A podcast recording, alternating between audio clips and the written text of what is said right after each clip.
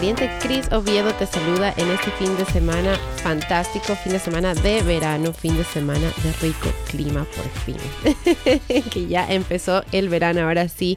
Y estamos en el estudio en esta mañana con una invitada muy especial. Su nombre es Sagrario Ortiz Frías y ella es la fundadora de El Poder de Ser Mujer. Bienvenida, Sagrario.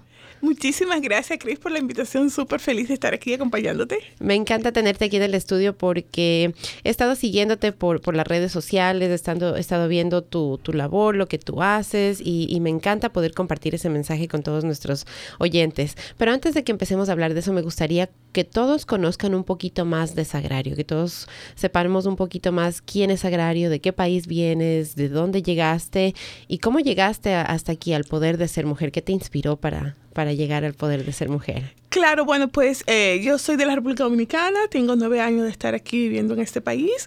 Bueno, si me tuviera que definir de alguna forma, diría que soy una, una soñadora. Soy una niña eterna, la verdad. siempre estoy, no, nunca logro aterrizar, porque siempre estoy soñando, siempre estoy, eh, soy así muy, eh, tengo un montón de ilusiones. Eh, y bueno, y por eso así me considero una niña eterna, o sea, no, no termino de ver el mundo real en el que vivimos. ¿Y cómo llegaste a los Estados Unidos? ¿Qué te inspiró venir hacia este país? Bueno, mi mamá vivió aquí muchos años y ella fue realmente la que me trajo. Y, y bueno, estuve en el proceso un montón de años, 14 años, wow. en el proceso. Eh, el proceso migratorio para sí, traerte. Sí, el proceso migratorio, bueno, porque eh, estaba pedida, luego me casé, y ahí entonces cambié de estatus y todo lo demás, y bueno, y fue un montón. Estoy pedida desde que tengo como 14 años, no sé, no, 14 no, por lo menos desde como los 18 años, y terminé viniendo hace 9 años, imagínate, o sea que sí, Wow. bastante. Un proceso largo, sí, sí, sí, Sí, un proceso sí, largo. ¿Y qué tal acoplarte al- a, los Estados Unidos? Porque yo conozco mucha gente que ha venido a Estados Unidos, pero pequeños. Entonces, claro, se acostumbran porque ya se hacen parte del sistema. Pero ya cuando uno, yo por ejemplo, vine en el 2001, en ese tiempo yo tenía, y me voy a, les voy a dar mi edad ahí. En el 2001 yo tenía 20 años. Entonces yo tenía 20 años cuando yo llegué aquí y claro, quería venir a estudiar, quería venir así a, a- a mejorar mi, mi futuro.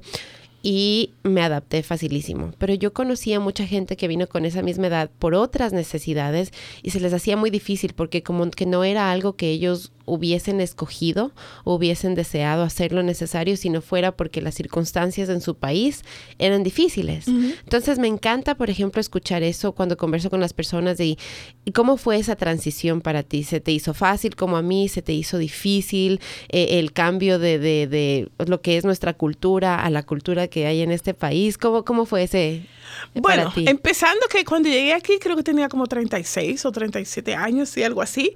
Entonces, bueno, pues claro, ya es como que toda una vida hecha. Claro. Bueno, a mí sí me fue fácil porque, bueno, vine con mis hijos. Y obviamente ellos al, al día uno estaban adaptados a este país. y cuando, pues, pues nada, o sea, es, es como, bueno, o sea, Sí. esto es lo que hay. Y sí, bueno, obviamente, pues los principios siempre son duros, o sea, Sí. como todo inmigrante, eh, bueno, la- las primeras cosas que hice fue limpiar casa y no sé qué, pero se me hizo fácil, pienso que por eso, porque estaba con mis hijos, mis hijos estaban, como te digo, del día uno adaptados, entonces no era como que, ay, do- estoy probando, no. Sí. O sea, hay- había una decisión de, de venir a vivir aquí a este país y, y- y ver las oportunidades y ver todo. Entonces, claro, tú encontraste lo positivo desde que llegaste Sí. y ese motor de tus hijos también, ¿no? Que ellos, porque yo me imagino que eso lo hace más fácil. Yo era todavía soltera, no tenía niños en ese entonces, pero así como tú venía con mis sueños, con mis ilusiones, con muchas ideas y, o sea, me moría por venir a los Estados Unidos, era mi Sí. sueño, mi ilusión y, y- y llegar aquí como que lo logré. Sí, o sea, fue fantástico y me adapté, pero hay muchos cambios, hay muchos cambios, la comida, el idioma, el sistema de buses, empecemos por ahí, algo tan fácil que, por ejemplo, en el Ecuador, que es de donde soy yo, tú sales a la calle a coger un bus y tú solo tienes que estirar tu brazo y pasan 10, 5 buses por minuto, ¿sí? En cambio aquí yo tenía que ir a la parada, ver el, el- el horario, aprender qué es un horario de buses, qué es una parada de buses, que tenía que estar ahí a cierta hora, o sea, cosas así tan sencillas, Claro, ¿no? claro. Mira, de verdad que mm, mi experiencia, siempre he dicho que soy una mujer tan afortunada, de verdad. Y, escuchándote, pues sigo eh, corroborándolo. no he tomado un bus en este país. Ya. o sea, a ese nivel. Eh, una vez, no de verdad nunca he tomado un bus, pero creo que una o dos veces me he montado en tren, imagínate. Ya. Recuerdo que una vez estaba, eh, que iba al, al tren de aquí de Wheaton y hay que bajar hasta así, como yo nunca había entrado. O sea, ¡ah! me daba como miedo porque están, es como están inclinadas hacia abajo la, Sí. la escalera, que decía, wow, ¿y hacia dónde voy? Eh, Desde que llegué a este país he sido muy afortunada. Eh, vine aquí porque mi hermano vivía aquí. Ya. Mi hermana al día 2, o sea, yo llegué un, un miércoles a las 11 de la noche y al día siguiente yo estaba manejando el carro de él, él me había dejado su carro.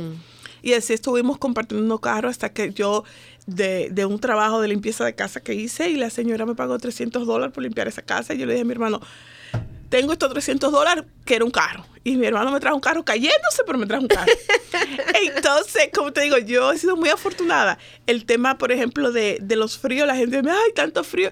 Y yo nunca he pasado frío, porque cuando andas en vehículo, no tienes que estar en el vuelo. Entonces, Sí, sí, sí. de la casa te montas en el carro, estás abrigada, de verdad. Entonces, pero sí, siempre estoy muy agradecida Mm. porque, porque siento eso, que, que muchas cosas, tú sabes, que otras personas han tenido que pasar, yo gracias al Señor no, no me ha tocado. Claro, pero mira, algo que tú también, como es, es como que nuestra propia percepción también, porque tú vienes de tierra caliente y tú no te, que- no te estás quejando del frío y dices que no has sentido el frío porque igual has estado abrigado y todo, y a pesar de que tenemos carro, nos, o sea, muchos nos quejamos del frío, entonces es una cuestión de perspectiva también. Sí, sí. Bueno, es como te digo, yo soy. Por eso te digo, al principio te dije que niña eterna. Porque, por ejemplo, ahora viene el calor y yo digo, ay, ya va a empezar la gente a quedarse de calor. Porque somos así, o sea, porque está frío, está frío. Oye, me está frío. Bueno, vamos a darle, está frío. O sea, Sí. sabemos que vivimos en este país donde hay diferentes temporadas. Por ejemplo, por ejemplo, en mi país, República Dominicana, nunca hace frío. Yo ahora me río tanto porque en diciembre baja un poquito la temperatura, pero te estoy hablando que baja como a 70 o 75. Y tú la gente dice Ya buscando los coats, los Sí, abrigos A grandes. veces hablo con mi mamá y me dice, "Ay, aquí está tan frío. Yo, mami, ¿cómo está? Está como a 75. Y yo, helado. pero sí, sí, yo siempre estoy viendo el lado positivo de todo, de verdad. O sea, hace frío, hace frío, está frío. Nos abrigamos, está bueno. Sí. Hace, qué bueno poder, tú sabes, vivir e- esas diferentes etapas que, Sí. que hay, que cae nieve, que esto. Es un privilegio. Claro. Yo lo miro como hace tal. calor, bueno, hay que darle porque hace calor y, y es de duro. Sí. Pero bueno, entonces no, no sabe, nos ponemos más frescos. en estos días que estuvo bien caliente, le decía a mi hija, porque siempre quiere estar afuera, y le decía, no, no, no, hoy no, hoy vamos a quedar aquí, ella siempre quiere estar en el parque jugando. Y le digo, no, hoy vamos a estar más adentro porque estaba, estaba altísima la Sí. temperatura. Pero sin quejarme de verdad, o sea, yo no me quejo para nada.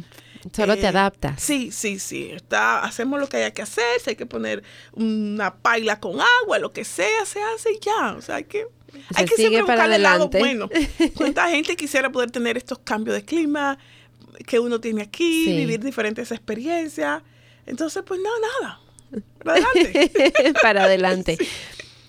Sagrario, entonces tú llegas a este país hace nueve años y dentro de esos nueve años en algún momento tomas una decisión de fundar el poder de ser mujer.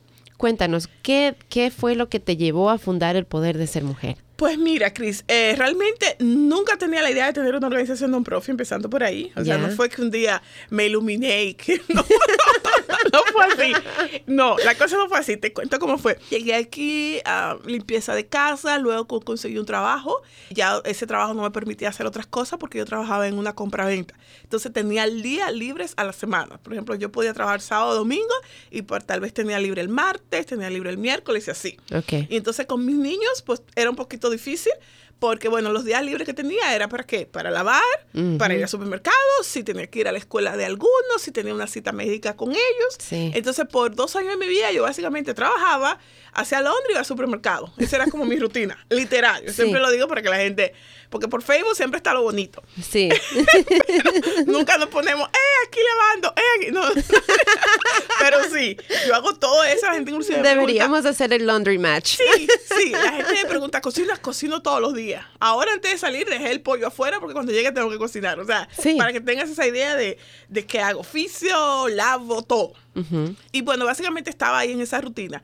No, era algo que no me gustaba, era algo obviamente que no me sentía contenta. Yo de mi país vengo de, pues, de hacer otras cosas, de trabajar para bancos, de trabajar para el despacho de la primera dama y estaba más conectada con lo que yo quería hacer, que era estar con la gente. Yo soy, yo soy una persona de personas.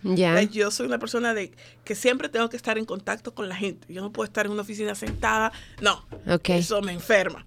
Y básicamente estar ahí pues me sentía encerrada obviamente llegó un momento que yo ya no podía soportar más estar ahí porque llegó una persona a ese trabajo que había trabajado ahí como gerente y me dijo, ay, yo trabajaba aquí, ay, qué bien. Sí, un día vinieron y me dieron un tiro en la cabeza. Y yo, eh, es como cuando te empieza, ¡ting!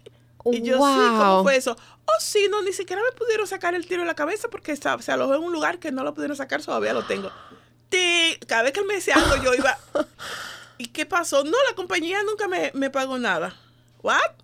Me dice, sí, todos esos papeles que tú firmas, toda la semana daban papeles a firmar en inglés. Cosa que yo ni siquiera entendía y obviamente no leía, pero lo firmaba porque había que firmar. Era parte del trabajo, claro. Todos esos papeles que tú firmas, tú estás cediendo todos tus derechos. Si te llegara a pasar algo aquí, ellos no te van a cubrir nada. Wow. claro, te repito, le iba diciendo, yo iba, yo me iba haciendo como, uh, uh. Ah, tensándote, claro, me imagino. sí. Eh, ¿Y qué pasó? No, estuve, estuve hospitalizado no sé cuántos meses. Los compañeros míos de trabajo por dos semanas se reunían y, y, juntaban un dinerito y me lo llevaban. Después de las dos semanas ya no más. La compañía nunca me cubrió nada. Me quedé con la deuda del abogado que puse, me quedé con la deuda del hospital y me quedé con la bala en la cabeza. Y claro, o sea, eso para mí fue como, no necesito ir más. Wow. Y para ese tiempo yo estaba embarazada de, mi última hija. Y entonces yo dije, no, o sea, cuando yo dé a luz no vuelvo a este trabajo. Claro, lo conversé con el papá de la niña, estuvo de acuerdo, yo sí está bien, pero para mí yo había tomado esa decisión. Obviamente, yo no quería estar en un trabajo donde, donde yo corriera el riesgo de que me pasara algo y ni siquiera se iban a hacer cargo de, mis hijos. Ver, claro. Y como te digo, ese tiempo mis hijos estaban más pequeños. Y pues nada, entonces fue así. Cuando en el 2011, diciembre del 2011, nace mi hija, pues en enero yo estoy sentada en mi cama ya relajada, o sea, ya la niña va a tener un mes, ¿tú me entiendes? O sea, como ya estoy, ya pasó esos primeros días de, de, verdad, de reposo y todo lo demás. Y digo, bueno, ¿y ahora que tengo tiempo, qué voy a hacer? Yo en mi país, en República Dominicana, había escrito varios libros. Y uno de los libros con el cual tuve una mayor aceptación fue un libro que se llama Madres solteras con familias felices y efectivas.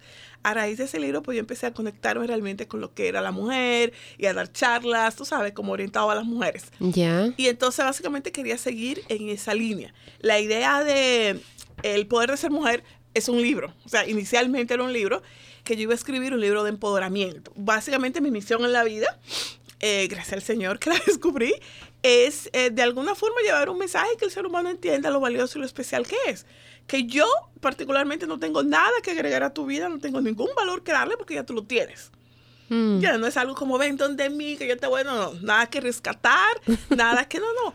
Obviamente tú sí, cada quien tiene que autorrescatarse, cada quien tiene que buscar dentro de sí y entender quién es, hacerse la pregunta, empezar por ahí, porque muchas veces estamos en esta vida y estamos solamente repitiendo los mismos patrones. Yo soy la primera que levanto la mano. Tengo tres hijos, bueno, tuve cuatro hijos, pero tengo, me quedan tres.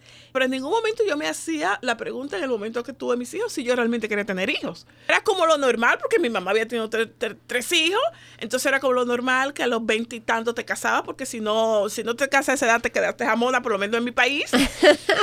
sí, sí, el reloj, el reloj, sí, sí, sí, se va el tren. Sí, sí, sí. Yo escuchaba inclusive en algún momento escuchaba a mi abuela decir, no, no va a parir o algo así. Yo tenía 23 mm. años. Pero nunca me lo cuestioné. O sea, era como lo normal. las expectativas. Las expectativas. Entonces así vamos. Muchas veces vamos así por el mundo y vuelvo y te repito, la primera, cumpliendo expectativas de, las otras personas, lo que te dijeron. Claro, también obviamente pues todos somos como un computador que estamos básicamente reproduciendo los programas que nos instalaron hace 40 años, en mi caso que tengo 46 años, o sea, reprogramando esos, eh, repitiendo esos programas que me instalaron hace tantos años que ahora no tienen ninguna validez. Sí. Entonces yo tengo que empezar por mí a preguntarme quién soy a preguntarme de dónde vengo, a preguntarme qué realmente es lo que quiero. O sea, una serie de cosas tan importantes para la vida del ser humano, mm. para ir rompiendo con patrones. Porque la mayoría de las veces esos patrones no fueron muy buenos. Siempre hay cositas buenas, ¿verdad? Porque como todo en la vida, pero muchas veces pues nos metieron patrones que, como te digo, que por lo menos ahora ya no sirven. Por ejemplo, como si, si no estudias no vales nada o si esto es una serie de cosas, no, porque si no te casas, no, porque si no esto, no, porque... Y qué mal cuando estás en familias tan disfuncionales que donde, donde tú sabes, te dañan tanto psicológicamente diciéndote que no sirves, que no esto. Ponemos nuestro valor en cosas externas. Sí, sí. En cosas de afuera. Entonces, ese e, es el objetivo, bueno, y sigue siendo el objetivo principal de, pero ese era el objetivo del libro. ¿Qué pasa? Que como te digo, yo estaba aquí durante dos años de mi vida que solamente lavaba eh, hacia Londres, iba al supermercado. Ah, no, perdón. Eh, eh, trabajaba hacia Londres, iba al supermercado. Entonces realmente no conocía nada de esta área, nada. Cuando yo en el 2012 porque tengo tiempo, ¿verdad? Porque no tengo que estar en esta rutina, empiezo a salir, em, me empiezo a acercarme, empiezo a ir a eventos y empiezo a hablar de la idea de este libro de empoderamiento. Y recuerdo como ahora Marisela Villamil me la topé en un evento. Marisela trabaja para un programa de, de, la Universidad de Maryland, un programa de negocios. Y entonces cuando me reuní con ella, me dice, bueno, ¿y conoces algo de esta área? Y yo le digo, no, para nada. Eh, le digo, no, no, para nada. Me dice, te recomiendo que investigues. Y claro, yo hago mi tarea. Eh, para ese tiempo también empecé a hacer una maestría. Bueno, empecé a hacer todo lo que quería hacer que no había podido hacer y empiezo a investigar, a indagar. En esas me encuentro con un reporte del Pew, que es un organismo que solamente trabaja para eh, haciendo estadísticas de latinos, donde dice que la comunidad latina de esta área tiene alrededor de 30 años de atraso. Y cuando yo leo eso me quedo así. Wow. Y ¿What? Y claro, y sigo investigando y esta estadística pues ellos lo sacan en base a los ingresos de la comunidad comparado con las otras etnias. Entonces, por mm. ejemplo, pues tú sabes que la comunidad latina generalmente está en tema de servicios. Porque el tema migratorio, porque el tema del lenguaje, pues muchas veces no permite acceder a, a trabajos formales. Claro. Y sí, es verdad que en un trabajo te puedes ganar un montón de plata, pero te pueden pasar seis meses que tú no te vas a ganar un peso. Entonces, todo esto, ¿tú me entiendes? O sea, esa inestabilidad, cuanto, sabes, a un sueldo base, eh, a beneficios también que puedes conseguir, inclusive al área donde vives, a un montón de cosas dan este por ciento de atraso. Y yo, como te digo, estos cinco años, bueno, estos años que tengo trabajando con la comunidad, te puedo decir que, que un poquito más. yo, yo, creo que lamentablemente muchas cosas han variado, pero sí, te encuentras con cosas que tú dices, wow, o sea, esto está pasando aquí y sí si pasan cosas que uno se queda, la verdad, con o la sea, se nota el retraso. Sí, definitivamente, totalmente, totalmente. Otra cosa que me impactó muchísimo fue que, que nuestros hijos, nuestros hijos que son criados aquí, nacieron aquí, entonces no tienen el tema del idioma, de la barrera del idioma, no tienen la barrera migratoria, pero muchos siguen en el círculo. Entonces, obviamente, papá no estudió, pero él se gana tanto, no sé qué. inclusive lo he escuchado de padres decir, ay, ¿para qué te matas a estudiar tanto? Sí. No, si mira, yo, yo llegué a un cuarto curso y mira todo lo que tengo. Entonces nuestros hijos, Los y, esto patrones, también, y esto también ha ido subiendo un poco gracias al Señor, pero para esa fecha, cuando yo leí esto, estaban igual, en ese mismo círculo. Manteniendo el patrón que decías tú. Sí, claro, los primeros en dejar el, la high school, en no terminarla, los latinos. Los latinos. No, en, no entrar a una universidad de cuatro años, sino una de dos años.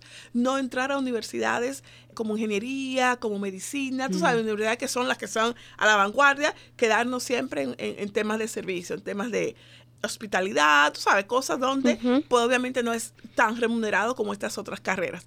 Y como vengo con dos hijos pequeños, pues obviamente todo esto me impactó muchísimo. Entonces de ahí pues empiezo a, ofrecer talleres. Y para el 2014 tuve mi primer evento que fue una conferencia sobre el poder de ser mujer. Y básicamente llevé, traje a una persona del Montgomery College. El libro. No, a ese punto el libro se quedó rezagado. Ok el libro recién se publicó Ya se transformó la idea. Sí, entonces ya la idea fue tomando otro curso.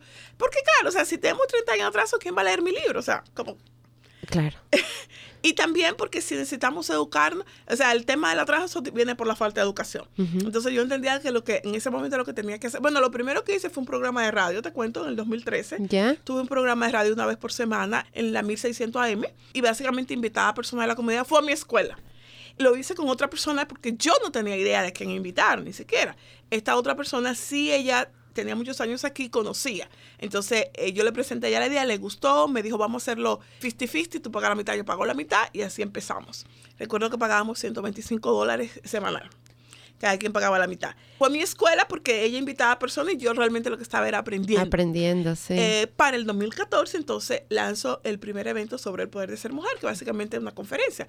Y ahí invité diferentes recursos sobre cómo prepararte para que tú entraras al college, el tema de, de la salud, traje a una persona con temas de, de cómo comer saludablemente para evitar un montón de cosas que estamos ahora los latinos sin necesidad, como diabetes y todas esas cosas, como nosotros culturalmente no padecemos de este tipo de enfermedades.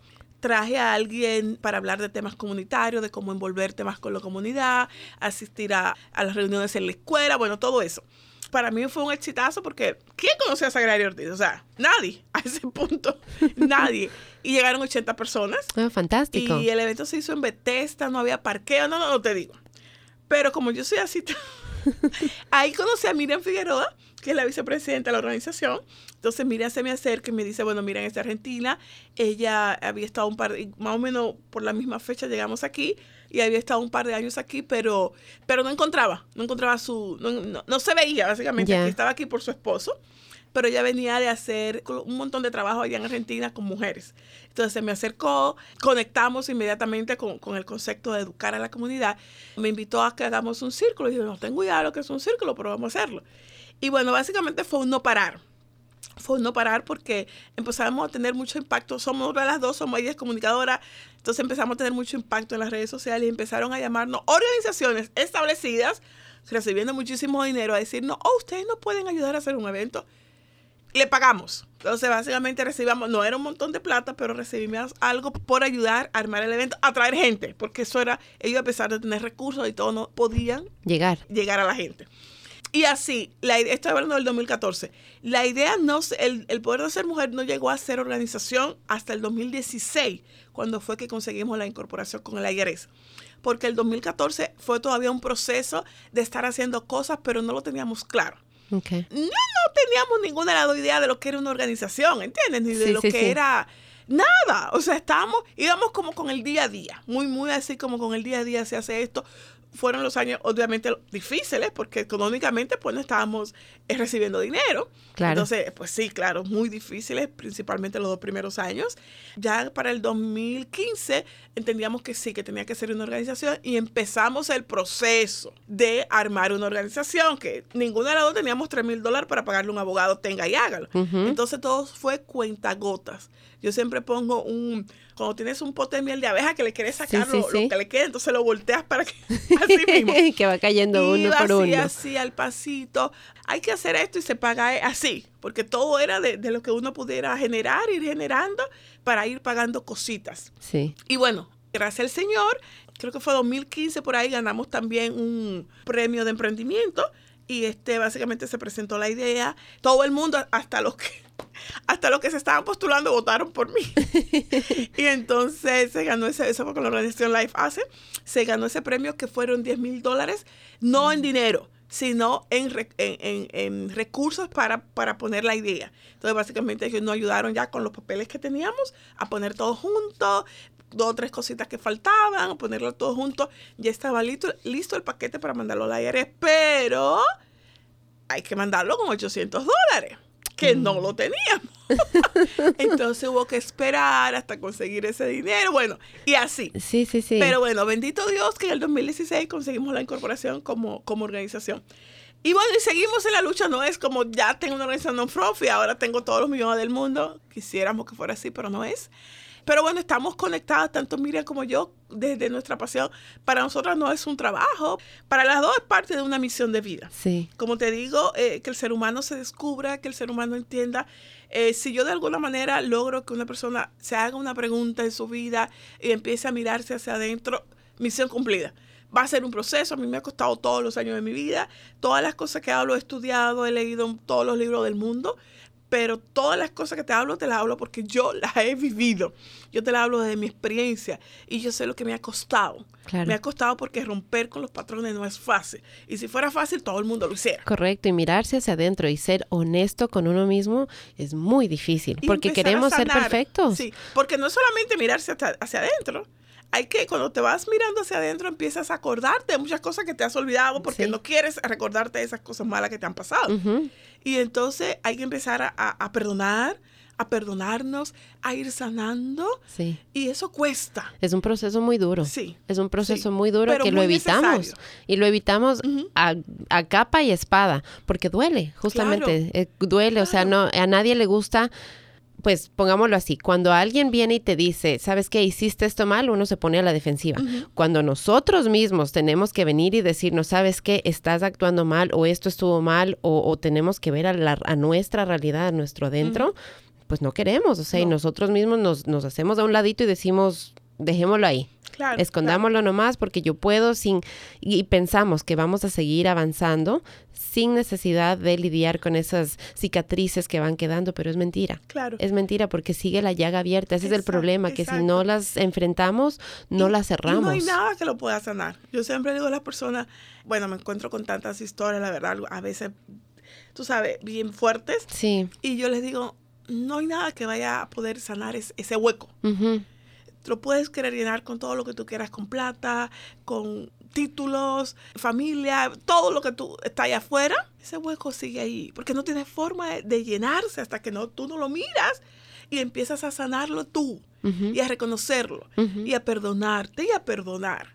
Y a partir de ahí empieza un proceso que no es tan sencillo, hay que seguirlo, Claro. hay que ser persistente. Sí. Pero ya, ya por lo menos un pasito, porque cuando empezaste a mirarlo, ya es como cuando está, ay, ves que tienes algo y, y empiezas a cuidarlo. Entonces, mirar eso, mirar ese hueco, que a veces es un huecazo. Y no lo vemos, como te digo, porque lo, lo vamos tapando con parche. Exacto. Parchecito así, el- que esto, que este reconocimiento, que lo otro, que, que, si, que si dinero, que si viajes, un montón de cosas.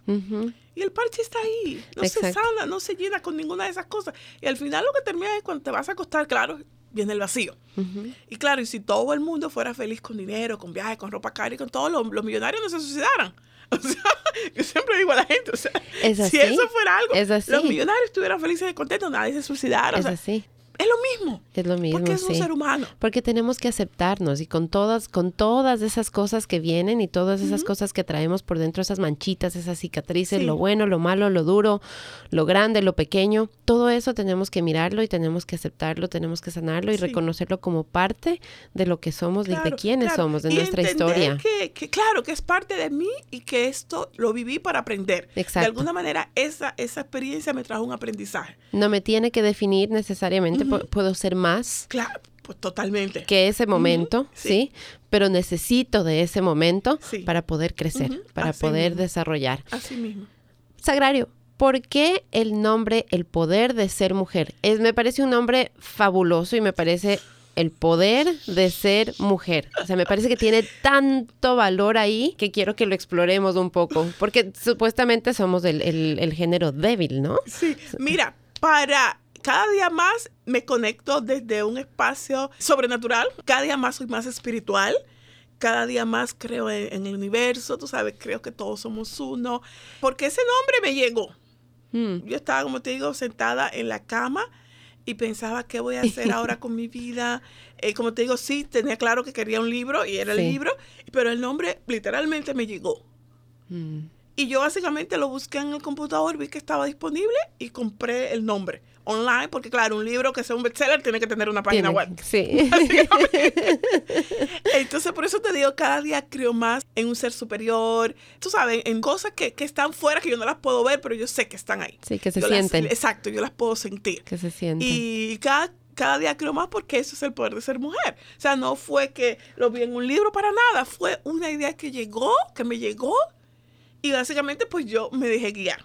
Qué Como- lindo lo que acabas de decir, la intuición femenina. Sí, sí. Esa intuición femenina que muchas veces rechazamos, que muchas veces dudamos, que Sí. creemos que no existe. Pero que es, creo yo, una de las cosas que nos realmente identifica como mujeres Sí. y, y nos da ese extra, ese Claro. especial. Mira, intuición no te voy a decir femenina porque todos los tenemos. Ujú. Lo que pasa es que la mujer obviamente pues tiende a desarrollarla más porque usa más el lado, el, el lado derecho de su Ujú, cerebro y sí. obviamente tiene que ver con la, con la creatividad y todo eso. Pero acuérdate, todos somos la, la parte femenina y la parte masculina. De acuerdo. Y es solamente eso, ir integrar, integrar esa, esa, esas dos partes que tenemos. O sea, el hombre igual también lo puede hacer, se puede conectar de ese espacio, tiene que dejar de pensar, porque nosotros las mujeres sentimos mucho, pensamos menos. Entonces tenemos que tener ese balance. Pensar, Pensar un Dejar poco de, de- más. de sentir tanto, ¿no? De ser tan emocionales y pensar un poquito más, tú sabes. Cuando te digo no ser tan emocionales como pasó algo, no tengo que explotar. Puedo tranquilamente pensar, analizar y después responder. Y después reaccionar. Entonces el hombre es al revés, piensa más, siente menos. Entonces el hombre también tiene que buscar ese equilibrio Sí. entre no pensar tanto y también sentir más. Porque como te digo, estas son cosas que tú las sientes y tienen un valor increíble, pero uno no las oye. A mí Sí. me pasa todo el tiempo. Digo, ay, ¿cuándo que vas a escuchar? Porque la vocecita me dice tal cosa. Mire, hasta, hasta un zapato, lo que sea. Es que eh, tienes toda la razón. Por ejemplo, yo voy saliendo de la casa y yo tengo un recorrido que yo hago todos los días. Y hay días que por A o B circunstancia algo me dice, dale a la izquierda, no vayas a la derecha. Pero no, uno ignora y uno se va por la derecha. Y el rato que te pasa. encuentras en el tapón o algo Sí. dices, por eso tendría que haberme ido por la izquierda. Exactamente. Pero no me escuché. Sí, no exacto, me escuché, pero exacto. el universo te manda, te Claro, manda, te manda tiempo. siempre, todo el tiempo Sí, te está sí, sí. tratando de Y- ayudar. Y cuando, y cuando callamos podemos escucharlo más. Sí. Cada vez que, que dejamos de hablar y empezamos a tener esos ratos a solas, de silencio, a escucharlo, a sentirnos, van saliendo las cosas naturalmente. Ujú, Conectarse con uno Sí, mismo, muy sí, importante, para conectarnos con el mundo y con todos los demás. Qué lindo. El poder de ser mujer tiene varios programas, tiene varias cosas que ustedes hacen. Sé que tienen un programa que se llama Emprende Mujer. Cuéntanos un poquito acerca de ese programa. Mira, Emprende Mujer surgió en la cocina de mi casa, porque en el 2014, como te conté, estábamos haciendo eventos y muchas fotos y que no sé qué. Y en un momento mm, nos hartamos con J, estábamos jodidas de estarnos haciendo fotos y no dejar nada, ¿entiendes? Era como, me hago una foto, pero después ya no sé más nada de esta señora. O sea, venían siempre muchas señoras. Tú sabes que querían, para el, el 2014, ninguno de estos programas de emprendimiento que tú ves ahora, ni todos estos eventos existían. Ya. Para el 2015, precisamente el programa Emprende Mujer está cumpliendo años ahora en estos días. Dijimos, no, tenemos que dejar un valor. O sea, no podemos estar tirando una foto y ya. O sea, eso no tiene ningún sentido. Y yo honestamente decía, yo quiero diplomas, quiero diplomas, quiero diplomas. Yo, como te digo, soy mercadóloga. Miriam es, es comunicadora social. Y en la cocina de mi casa decimos, bueno, ¿qué, ¿cuáles son las herramientas que, que cualquier persona necesita para tener un negocio? Ya. Bueno, primeramente la parte interna. Que, es- que ese ser humano entienda que tiene que conocerse, que tiene que sacar un tiempo de su vida para entender quién es, para trabajar su autoestima, para trabajar su liderazgo. Porque si yo no me la creo, mamita, olvídate. Eso no va a pasar de ser una idea, tú no vas a tener la fuerza suficiente para poder eh, sustentar esa idea. ¿Entiendes? ¿Por qué? Porque demanda muchísimo. Cualquier emprendimiento. No solamente un negocio, la familia, los hijos, lo que sea que tú deseas emprender, eso va a demandar mucho de ti de manera personal. De acuerdo. Tuyo, ¿tú me entiendes? Tú poner horas, no, uno ocho horas, no 10, 20, las horas que sea necesario porque es tu hijo. Entonces, entender eso. Pero yo tengo que estar sana para ayudarle a mi hijo, algo sano también. Porque si yo estoy mal, ¿desde qué espacio yo estoy construyendo? Claro. Yo siempre digo que las personas solamente podemos vivir desde dos espacios. Vivimos desde el odio o vivimos desde el amor. Cuando vivimos desde el amor, pues ¿qué hay el amor? El amor es todo. O sea, el amor es, pasión, es compromiso, es entrega, es creatividad, es, es de todo. Cuando estamos desde el odio, ¿cómo estamos? Somos egoístas, creemos que si otra persona hizo algo que yo estoy haciendo ya Resentimiento, enojo. resentimiento, enojo, malos quiero hacer daño. Exacto. Tenemos, como seres humanos, tenemos las dos partes, porque nadie aquí que yo sepa es María Teresa de Calcuta, ni Jesús, ¿tú me entiendes? que son seres iluminados que lograron. Y sin eh, embargo, ella sería la primera en decirte que ella también tenía eso, sino que ella logró entenderlo Exacto. y separarlo y, fue, sí, no, sí, exacto, fue, alumbró más, ¿verdad? Que, la parte eh, oscura que todos tenemos. Todos los tenemos, ¿verdad? ¿Qué es lo que tenemos que hacer? Estar más en este lado. Y eso es muy sencillo porque nos damos cuenta. ¿Cómo te sientes? Si le digo a la gente, ¿cómo te sientes tú? Pregúntatelo y tú mismo respóndete. Si estás descaído, si estás sin ánimo, si estás abatido, estás en la oscuridad, muévete un poquito a la luz, muévete eh, sal, camina, ¿qué, qué, qué te puede activar? ¿Qué te puede hacer sentir con ánimo, con fuerza, con, con alegría? Haz eso, camina, que, no sé, cada quien sabrá cómo hacerlo, pero trata de salirte de esa oscuridad, porque obviamente de esa oscuridad no, no vas a conseguir muchas cosas y moverte un poquito a la luz.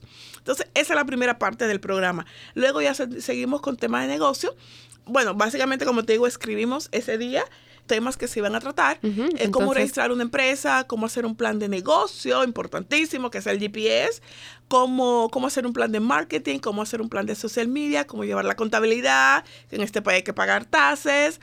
Y también este programa conecta a las personas con diferentes recursos que hay en el área. Entonces, básicamente escribimos todo eso, definimos cosas y como te digo que las dos somos así, sí, bueno, vamos a lanzarlo. Hablamos otra vez con Maricela Villamiel, que ya tenía un espacio, me dijo, ah, sí, qué bien, hagámoslo aquí en mi oficina. ¡Boom! Se lanzó el programa. Y a partir de ahí, bueno, han pasado por este programa más de 700 personas. Hemos logrado a través del programa abrir más de 60 nuevas empresas. ¡Wow! Eh, sí, ha sido realmente un impacto muy fuerte. Lo bueno es que ya ahora la gente, todo el mundo sabe que sí que lo puede hacer. O sea, en aquel tiempo la gente estaba con, ahora no. Ahora la gente me llama y sabe, y, yo lo siento, tú me entiendes, con esa cosa, sí, yo lo voy a poder hacer, sí, yo voy a poder. Y qué bueno, porque de eso se trata. Y siempre les digo, o sea, no es, no somos nosotros, es usted. Usted tiene la capacidad de hacerlo, usted tiene todo y ese negocio es suyo y usted le tiene que echar ganas nosotros la vamos a estar apoyando, eh, recomendándole esto, lo otro, lo que se pueda, pero es su camino. Y cada quien que se empodere con su camino, con su pasión. Entonces son tres, son tres cosas prácticamente que ustedes miran en el programa Emprende Mujer. empoderamiento personal, capacitación y la educación financiera. Esas son las tres cosas que tú me dentro, dentro de la capacitación están, como te digo, los talleres de plan de negocios, social media, eh, marketing. marketing. Sí, entendiendo que la mayoría de estas personas que vienen al programa no son personas que han pasado por la universidad, entonces para ellos no es tan sencillo como sentarse a hacer un plan de negocio o sentarse a hacer un plan de marketing. Nosotros obviamente tenemos que ayudarlo muchas veces, tenemos que sentarnos, tú sabes, para que la idea, porque obviamente de un taller pues no es tan fácil. Pero sí, o sea, es como que la gente ordenarlos un poquito más en base a eso que quieren hacer, exacto, ordenarlo más y cómo se podría hacer. Darles un plan, un plan de acción. Sí. Perfecto. Perfecto, entonces ese es el programa Emprende Mujer. Este programa tiene precio, ¿cómo hacen las personas que nos están escuchando para, por ejemplo, participar, eh, eh, ser parte del siguiente que... claro, mire, este programa es gratuito. No hemos querido, a pesar de que como organización pues no, no recibimos recursos, ahora mismo no tenemos ningún grant, dicho sea de paso. Eh, si alguien quiere esponsorear el programa sería buenísimo, pero no hemos querido ponerle un costo. ¿Por qué no lo hemos querido hacer? Porque realmente el target al que nosotros estamos dirigidos es una población de fondos escasos, escasos con una serie de cosas ahí en el medio. Y entonces decimos, si también aparte le ponen que tienes que pagar tanto, de plano no llega. Claro. Porque bueno, ya tener que moverse, ya con quién dejó los niños, ya esto, y encima uh, es como que no, o sea, demasiadas demasiadas barreras. Entonces por lo menos le quitamos esa le quitamos esa del precio. Obviamente las otras no se la podemos quitar, tienes que poder llegar al lugar, tienes que saber con quién puedes dejar los niños o si se quedan tranquilos pues lo puedes traer, tú ves. Sí. Eso ya sí, ya esa parte no la podemos resolver, pero la parte del dinero sí. Entonces este programa sea totalmente gratis. Generalmente se está dando nosotros vamos a todos lados. En, bueno, en Washington sí, ahí tenemos el, el auspicio del Departamento de Pequeños Negocios, que ellos pagan ese programa para residentes de Washington, D.C. De hecho, ahora mismo tenemos un grupo de D.C. que todavía personas de Washington, D.C. pueden, residentes, pueden entrar. Deben llamarme al 240-832-4231. Luego, para Virginia, igual, siempre me pueden llamar tienen que seguirnos a través de las redes sociales. Sí. Tenemos nuestra página El Poder de Ser Mujer, así mismo se llama, es un logo rosado. Tenemos una página de organización y otra página de grupo. Ahí siempre estamos publicando donde quiera que estamos. Vamos a Baltimore, vamos a Virginia, diferentes partes de Virginia, aquí en Maryland, en Prince George, en Montgomery County, en Germantown, en Gatesburg. Estamos haciendo siempre grupos en diferentes lugares. Generalmente a este punto ya es que la gente nos llama ay, cuando van a abrir un grupo en tal lugar. Y entonces nosotros ubicamos dónde poder conseguir una oficina por ahí para que hagamos el grupo y lo anunciamos y sí, y la gente siempre se acerca. Vamos a trabajar juntas entonces para crear uno aquí en Howard County. Súper. Porque por aquí creo que no están todavía. No, no, para nada. Ahora vamos a entrar a Anápolis, te cuento. Eh, para el 22 de junio tenemos una conferencia de empoderamiento en Anápolis, que es un sábado. Te voy a compartir la información, sería buenísimo, pero ojalá que pudiéramos aquí hacer aquí también, claro que sí. Sí, sería fabuloso, sería fabuloso si lo podemos hacer. Ok, entonces eso es el programa de Emprende Mujer. Para las fechas, entonces, ah, por social media, ¿verdad? Sí, sí. Ahora que me acuerde, estamos con el programa de, de DC, que es cada jueves. Todos los jueves de este mes. Estamos en DC. en la 1601 de la R Street. El viernes, ahora este viernes creo que 7, vamos a estar en Woodbridge, en Virginia, con un seminario de negocios. El 22, que es sábado, vamos a estar en Anápolis con una conferencia de empoderamiento. El 25 viene un seminario buenísimo que es de cómo, cómo usar la data del censo para tu negocio. El censo, señores, tiene, yo lo hice en el taller y cuando lo hice, no, yo quiero esto para mi gente hay un montón de data que tú puedes usar para saber cuáles son la gente, qué tipo de gente, dependiendo de donde tú quieras poner tu negocio. Y esa información es valiosísima. O sea, no mm, podemos... Que no pensaríamos, ¿no? Exacto, que sí, y está ahí gratis, accesible para todo el mundo. Entonces viene la gente del censo a explicar cómo buscar, ¿entiendes? Cómo navegar el sistema, que es gratuito. Y como te digo, es buenísimo. El señor me comentó cuando hice el taller con él que, que un dueño de negocio se le acercó y le dijo, es un liquor store. Y entonces él quería saber en esa área qué tipo de bebida era la que más se consumía, algo así. Y ellos pusieron y el señor consiguió la información. Imagínate tú, claro, él para saber qué vender en su liquor store. Y uno piensa que el censo es únicamente para determinar quién vive, en dónde vive y, y hay un edades. Montón, sí, no hay un montón de información y para negocios buenísimo. Fantástico, sí, claro. Sí, porque obviamente te va a ayudar. Si conoces, tú, tú, tienes que conocer tu gente. Si no conoces, ¿cómo le vas a vender? Correcto. Entonces eso va a ser el 25 en la Ana Geméndez, en la noche. Todo eso lo pueden conseguir en, nuestras páginas, El Poder de Ser Mujer. y todos son gratis, no tienen que pagar nada.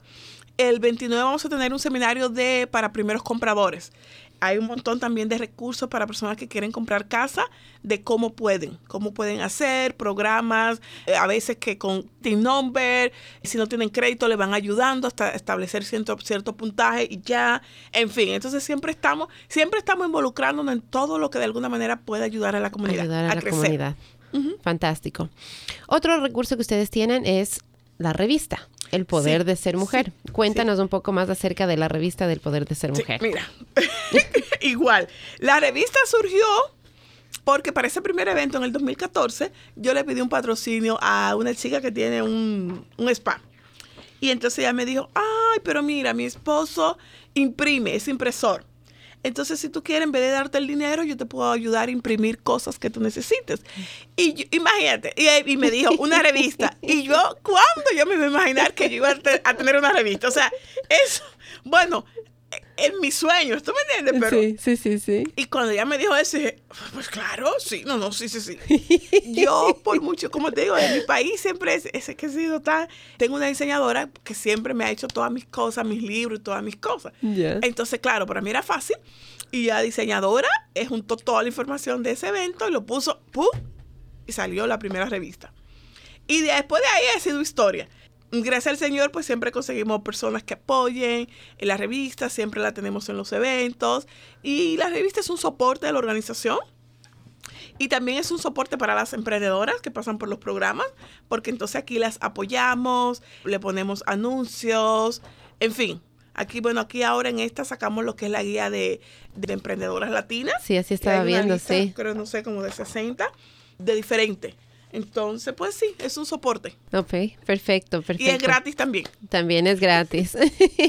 Lo último que me di cuenta que tienes es un show, un show de, no sé si está en televisión o si está solamente en Facebook. Por ahora es solo Facebook, esperamos llegar. bueno, igual, todo, eh, las cosas se van dando, el universo conspira, bueno, y básicamente yo me dejo llevar. Pero bueno, con Gerardo, el señor Gerardo, que él tiene su, él tiene su estudio de televisión, él, lo pasa así, él, él sus programas los pasa por diferentes áreas. El mío solamente sale por Facebook Live, por la plataforma de la, y la nuestra. Y, y, es igual un programa comunitario. Entonces aquí siempre estoy invitando de los martes a las 7 de la noche y estoy invitando a personas a que vengan a hablar de lo que hacen, a gente de la comunidad. Siempre, como te digo, empoderando. O sea, ¿qué información hay afuera? Que te puede servir, que te puede servir a ti o a otra persona. Es lo que justamente nosotros también estamos tratando de hacer aquí en la estación y específicamente en Caliente para la comunidad latina, porque yo te cuento que yo trabajé en el WIC y en el WIC estuve como tres años más o menos, justamente antes de empezar aquí en la radio. Y pude ver, pude palpar directamente la falta de información que tiene la gente, y no solamente la gente latina, no solamente, sino la gente en general, o sea, la comunidad en general Y para mí eso fue como un shock, porque yo, yo pensé, yo decía que era normal para mí, porque bueno, yo no, yo no nací en este país, yo el, inglés era mi segundo idioma, yo no fui a la escuela, entonces si yo no entendía cómo funcionaban esas, eh, todo, todas esas instituciones, era porque no había tenido esa experiencia. Pero estando en el WIC me di cuenta que personas que han nacido aquí, personas que no han nacido aquí, personas que hablan inglés, que no hablan inglés, que toda la gente en realidad existe una desinformación grandísima que no se sabe. Hay muchos recursos, como tú bien decías, hay muchas muchas personas tratando en realidad de ayudar, extendiendo una mano, pero esa información no llega, no llega, no se logra alcanzar, no se logra abarcar. Entonces, trabajar en el WIC me dio la oportunidad de darme cuenta de que ese es un, hueco muy grande que existe, que, hay, que hay que tratar de cerrarlo. Y cuando se abrió esta oportunidad, aquí lo que te comentaba hace un par de años con la página del podcast, entonces vi yo esa, esa oportunidad de justamente conectar los servicios con las personas, tanto en inglés como en español, y empezar a desarrollar programas comunitarios que den como una plataforma, ¿no? Para justamente eso, cerrar ese hueco tan grande que existe, porque los que conocen los servicios los manejan y los remanejan y se mantienen como sea dentro de esos servicios. Pero hay una cantidad, un porcentaje grandísimo de gente que realmente también los necesita. Sí. O por vergüenza o por miedo, muchas veces no llega a ellos. Entonces, eso es lo que estamos tratando de hacer aquí, justamente de, de, ser como un canal, como un puente que ayude a las personas a cruzar y llegar hacia ese otro lado para poderse beneficiar también de esas cosas que están ahí disponibles para ellos. Excelente. Entonces, compartimos esa misión. no hay casualidades. No, no, no. Estamos vibrando en ese nivel de energía y por eso en algún momento nos conectamos. Porque estamos en ese porque estamos ahí mismo, sí. Y estamos tratando de extender una mano porque como inmigrantes mismo sabemos, ¿sí? A pesar de que como yo, como tú lo acabas de decir, yo también me siento muy afortunada porque muchas de las cosas que escuchado y de las historias que me han compartido, yo no he tenido que sufrir muchas de esas cosas que muchas personas han sufrido. Yo me siento muy afortunada, mi historia ha sido, yo diría, hasta muy fácil en, en, muchísimos aspectos. No, yo igual, yo digo, no, ¿de qué me quejo? Exacto, exacto, de qué me quejo. Y, y entonces digo, ¿cómo no? ¿Cómo no regresar a ver, cómo no ayudar, cómo no extender una mano y a esas personas que de pronto necesitan ese, ese soporte, pues ser ese soporte que está ahí, ¿no? Dándoles, extendiéndoles la mano y, guiándoles, porque eso es lo que más se necesita. Nos sentimos ciegos en este país y se necesita esa guía. Entonces, qué bueno, qué bueno contar con el poder de ser mujer. Y lo otro que yo sé que ya se nos pasó ahorita en abril, pero viene, me imagino, el próximo año, es el Expo Mujer. Sí, sí, bueno, sí, ya acaba de haber el 14 de abril fue la Expo, que es uno de nuestros eventos más grandes que hacemos cada año. Igual, es un evento para conectar con recursos, darle oportunidad a las emprendedoras que muestren lo que están haciendo. La mayoría son, son emprendedoras que vienen de los programas. Conectar la comunidad, con empresas privadas, en fin, hacemos como un mishmash, todo eso. Y ahí lo ponemos siempre, siempre súper contentas de sí, de, de, eso, de ser esa plataforma, ¿tú me entiendes? que muchísima gente se sienta identificada, Aceptada y bienvenida. Claro. Aceptada y bienvenida. Yo creo que eso es, importantísimo. Ahora, estamos en una época en la que vivimos, se topa mucho el tema de sexistas. Entonces, ¿te has topado tú tal vez con ese, como con ese choque de pronto que te han dicho, pero ¿por qué solo las mujeres? Y esto, ¿por qué el enfoque solo en las mujeres? ¿Y qué pasa con los hombres? ¿Y por qué no estamos haciendo esto para los hombres? O sea, ¿por qué, por qué estamos viendo solo a un género? ¿Te has topado con eso? Sí, me he topado, no mucho, pero me he topado y bueno, la verdad, o sea, esto, aunque se llame el poder de ser mujer, es abierto. A veces llegan uno que otro valiente, que, no le importa estar en un grupo de mujeres y él, y él es el único dos. Eh, y siempre lo aplaudimos, ay, qué bueno. Porque sí es abierto, no rechazamos los hombres, amamos los hombres, o sea, para nada, no, no somos, ninguna de las dos somos feministas, o sea, no, mm. no estamos, no. No es ese el objetivo. No, no, no, para nada, siempre es unir, somos todos seres humanos y todos, todos somos iguales, ¿no me entiendes? Y es en esa unión que podemos fortalecernos y crecer, uff, hasta... No hay límites. Nos necesitamos, nos necesitamos del uno del otro. Uno y el otro, o sea, con respeto, ¿tú me entiendes? y ya, o sea, nosotros no, no dividimos, pero para nada, ¿ok? Vuelvo y te repito, nosotros los hombres son bienvenidos siempre. Cuando me llama, ¿puede llegar mi esposo? Claro que sí, tráigalo, traiga a su hijo porque es importante. Sí. Y, y, lo primero que le digo cuando yo hombre, digo, aquí su esposa no viene a escuchar que ella la dura, no, no, que ella no, aquí nosotros ninguna somos mejores que nadie, todas somos iguales y tenemos que vernos a ese espacio como complementos uno del otro. Porque eso, esa es la realidad. De eso se trata. Desde el momento que estamos yo aquí arriba y la otra abajo, ya no sirve. No, no, no, no. Totalmente y eso de acuerdo. es parte de por qué la gente se, se, siente identificada con nosotras, porque no, no tenemos esa cosa de que yo estoy aquí, tú estás abajo. No, yo soy un ser humano igual que tú. Yo aprendo tanto de ti como tú aprendes Esa de mí. Es, así mismo es. Cada quien tiene algo único y especial que ofrecer. Exacto. Exacto. Lo que tú tienes para ofrecer no lo tengo yo. Lo que yo tengo para ofrecer no lo tienes tú porque cada quien tiene lo suyo único. Correcto. Yo honro lo que tú tienes, espero que tú honres lo que yo tenga y ya. Y, y vamos a ser felices por nuestra vida forever and ever. claro, porque no hay Sí. un punto donde, donde yo me sienta que tú me puedes hacer daño, ni mucho menos. Tú tienes lo tuyo, cada quien tiene lo suyo. Yo tengo lo mío como otro ser humano que soy igual que tú. Sí. Entonces, lo, honro, como te digo, lo tuyo, lo respeto y ya. Y es intergeneracional eso. Y eso me gusta mucho porque dijiste ahorita tu esposo, tus niños, porque por ejemplo, yo no soy la mejor de las cocineras. Yo a- la cocina no me gusta, no tengo paciencia, soy de las que pone la olla ahí y se va a hacer otras cosas y hasta que no está oliendo quemó. a quemado, no me acuerdo que yo puse nada en la cocina. Pero mi hija le encanta cocinar, le fascina cocinar, entonces es innato de ella, su sueño es de hecho ser chef eh, eh, y pastelera cuando ella crezca.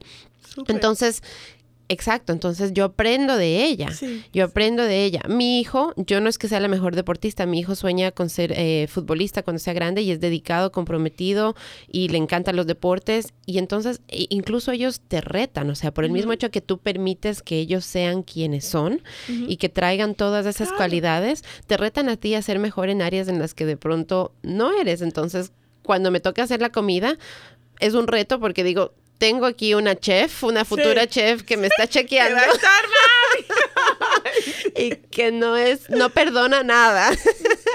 Entonces, que me va a dar exactamente ahí su, su opinión, si bien o mal, pero bien clarita.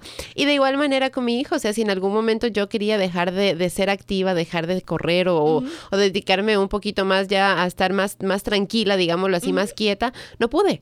No Claro. pude, ¿por qué? Porque tengo que mantenerme con él. Si él quiere jugar y, y- estamos solamente los dos en el parque, o sea, ok, mamá, te voy a empezar a lanzar las pelotas al, al arco y yo jamás en la vida, soccer, y para el ellos, pues, fútbol. te digo porque mi hijo, a pesar de que es dominicano, bueno, él le decían dominicano, porque era el único. O sea, cuando llegó aquí igual se enamoró del, del, del fútbol.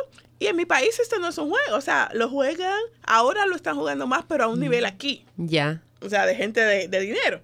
Pero en los barrios no se juega esto, en los barrios se juega a pelota, que, Sí. es, que es realmente nuestro juego tradicional. Y mi hijo, digo, aquí se igual se enamoró de- del fútbol. Y como te digo, en los grupos que él estaba, el, el dominicano, porque él era el único. no había otro.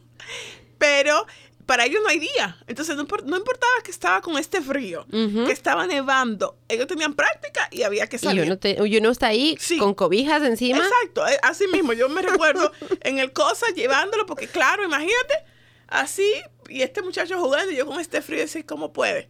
Pero yo no le da frío. Así Entonces, Te retan, como tú dices, a eso, Sí. que tú tienes que.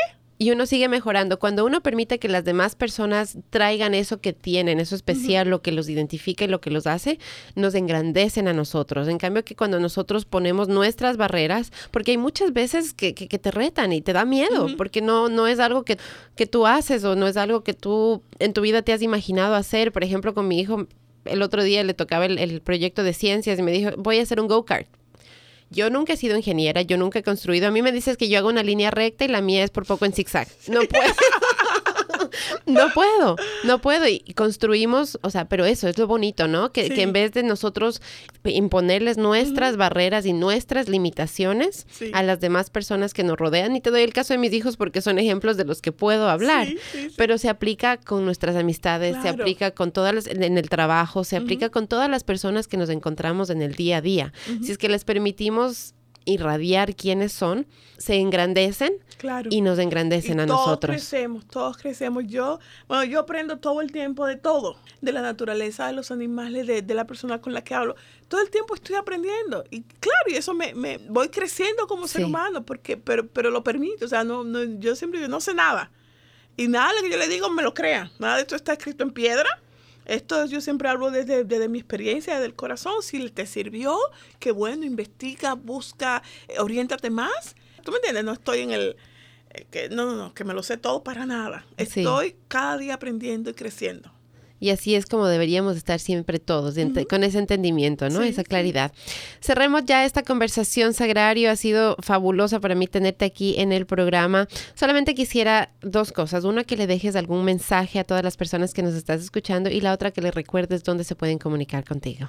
Claro que sí. Bueno, mi mensaje, mi misión de, de vida como ser humano es que cualquier persona que en este momento no está escuchando, que se ponga la mano en su corazón y que empiece a sentir su corazón.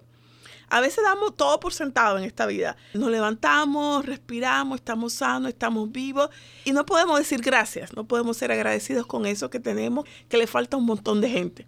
Entonces póngase la mano en el corazón y empiece a agradecer, agradezca lo más mínimo, el agua que se pudo tomar. Hay gente que no puede tomar agua ya que, sea, que está enfermo o porque no la tiene, que tiene que caminar un montón para ir a conseguir una botita de agua y encima una agua que no es potable. En fin, somos, somos tan afortunados en tantas cosas, pero, no, pero lo damos por sentado. Tenemos que dejar de dar tantas cosas por sentado. Tenemos que empezar a agradecer todo lo que tenemos porque es valioso, porque es importante. Y en la medida de que yo empiezo a agradecer, empiezo también a reconocer porque empiezo a mirarme, tú me entiendes, a reconocer, wow, tengo un teléfono, gracias por el teléfono, wow, respiré hoy, me levanté, el día está soleado, o sea, hay un montón de cosas que nosotros todo, yo lo agradezco todo, todo, todo en esta vida, porque para mí es, wow, es, un, es una nueva oportunidad y cada día es una nueva oportunidad, cada segundo, cada minuto es una oportunidad. Agradezca, tóquese su corazón, agradezca, diga gracias, gracias y empiece a mirarse hacia adentro. Eh, pregúntese quién es Pregúntese quién soy, qué es lo que me gusta, qué es lo que me lo motiva, qué es lo que me apasiona. Yo no sé cómo un ser humano puede estar 20 años haciendo algo que no le guste. Haga algo por usted con lo que usted le guste. Es trotar, es saltar, es correr, es escribir, es cantar. Yo no sé. Mi hijo nunca había cantado y ahora a los 21 años empieza a cantar. Y yo digo, bueno, ¿te gusta eso? Dale siempre hay una oportunidad para, para empezar a hacer algo que te guste. Así es, nunca es tarde. Y si te sientes bien con eso, hazlo. Porque el ser humano necesita estar conectado con la pasión, porque eso es vida. Necesita usted hacer algo que le dé vida, algo donde usted sonría. Porque a la medida que usted sonríe, sus células también están sonriendo. ¿Y qué hacemos? No nos enfermamos, porque estamos felices. No hay momento, ¿tú me entiendes? Sí. Pero si estamos todo el día imagínate tú, un día, dos días, tres días, pasa el año, esos son todos esos días también que nuestras células están así. Están, ay, pobrecita de mí. Ah, así mismo estamos por dentro. ¿Y qué pasa? Todo eso que llevamos tiene que salir por algún lado. Y entonces ahí vienen los problemas. Entonces, usted no se quiere enfermar, sea feliz. Ríase. Ponga una película de chiste. Cuando esté desanimado, busque algo, yo no sé, por eso le, digo que, se pregunten quiénes son para que se empiecen a conocer.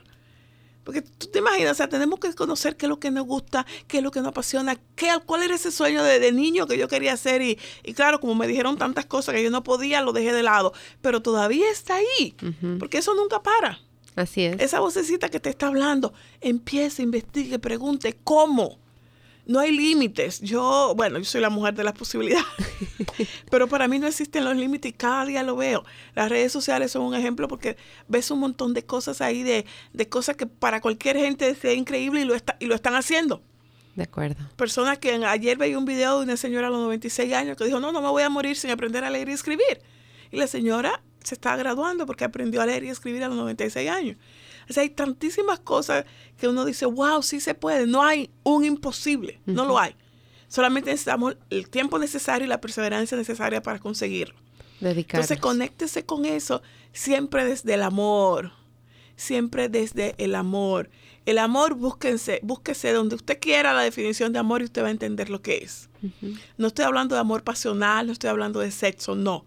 Estoy hablando de algo que es lo que todos somos, porque eso es lo que somos amor. Somos seres de luz y de amor. Exacto. Entonces, desde el amor, desde la compasión, desde la entrega, desde la generosidad, desde la alegría, todo eso es amor.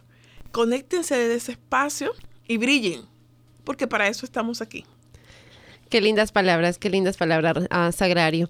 tu información, dónde nos comunicamos contigo, dónde te encontramos. Claro que sí. Mire, me pueden buscar a través de las redes sociales Agrario Ortiz, me pueden mandar un mensajito. A veces no sé por qué la página mía dice seguir. Si, si le dan a seguir, yo no los veo. Entonces, por favor, me mandan un mensaje de texto que yo siempre estoy, de Messenger, que yo siempre estoy buscando los que me caen fuera para, para irlo aceptando. Eh, me pueden llamar al 240-832-4231. Pueden buscar la página El Poder de Ser Mujer en Facebook. Tenemos varias páginas, un loguito rosado. Eh, www.elpoderdesermujer.org es el website también, que ahí también nos pueden localizar. Búsquenos, pregunten, o sea, siempre estamos lo que no sabemos, lo, investigamos, conectamos a la persona con, con, un montón de gente. A veces hay cosas que no, pero mira, fulano lo puede hacer, sutana, averiguamos quién puede estamos para eso, estamos para conectarnos, estamos para crecer. Perfecto, entonces si usted está buscando un network, si usted está buscando un grupo donde se sienta bienvenida, que le ayude, que le rete a mirarse a sí misma, a sanar y a crecer, el poder de ser mujer es el lugar en el que usted tiene que llegar. Sagrario, muchísimas gracias por estar aquí conmigo. Me ha fascinado conversar contigo. Gracias, querida, de corazón un millón de gracias. Y bueno, nada, vamos a trabajar para traer el programa aquí a Howard County. Para hacerlo aquí en Howard County. Así que queda pendiente y vamos a estar ahí trabajando con Sagrario juntas para traer ese programa acá, porque me parece Aquí en el condado hay una población muy grande de mujeres latinas que sé que se beneficiarían bastante. Y los hombres y los también. Hombres también. Sí, un grupo de latinos, digámoslo así. Entonces, una comunidad latina muy grande que se beneficiaría mucho del programa. Entonces, vamos a hacerlo. Nos comprometemos hoy. Muy bien. Y ahí está. Crista, ponemos fecha ahora mismo, Cris, y para adelante. Y para adelante. Así que gracias por escuchar Caliente. Regresamos la próxima semana con otro programa. Gracias por quedarte junto a mí todos los viernes a las 6 de la tarde, los sábados a las 10 de la mañana y a cualquier hora y cualquier día en nuestra página de podcast dragondigitalradio.podbean.com. No te olvides que puedes contactarme mediante mis redes sociales en Facebook, solo tienes que buscarme como Cris Oviedo Fan Page. También me puedes mandar un email amoviedo@howard cc.edu. Me puedes llamar también aquí a la oficina al 443-518-3078. Muchas maneras de comunicarte conmigo, muchas maneras de ponerte en contacto, muchas maneras de decirme qué es lo que quisiera seguir aprendiendo aquí en Caliente. Yo soy Cris Oviedo y de verdad que te agradezco de corazón que estés siempre junto a mí, informándote, escuchando lo que tienen, los servicios que tiene nuestra comunidad para todos nosotros. Gente maravillosa como mi invitada de hoy y como todos los invitados que he tenido en estos programas anteriores. Gente que realmente tiene a nuestra comunidad latina al frente de su misión y que está tratando de ayudarnos a crecer, a ser mejores, a unificarnos y a formar una sola voz más fuerte para el bienestar nuestro, de nuestros hijos y de todas las generaciones por venir. Que tengan un fin de semana fantástico, fabuloso, que lo pasen de lo mejor, sigan creciendo, sigan educándose, sigan viviendo, sigan riendo, sean felices y que la vida les regale diariamente solamente bendición. Hasta la próxima, un besito.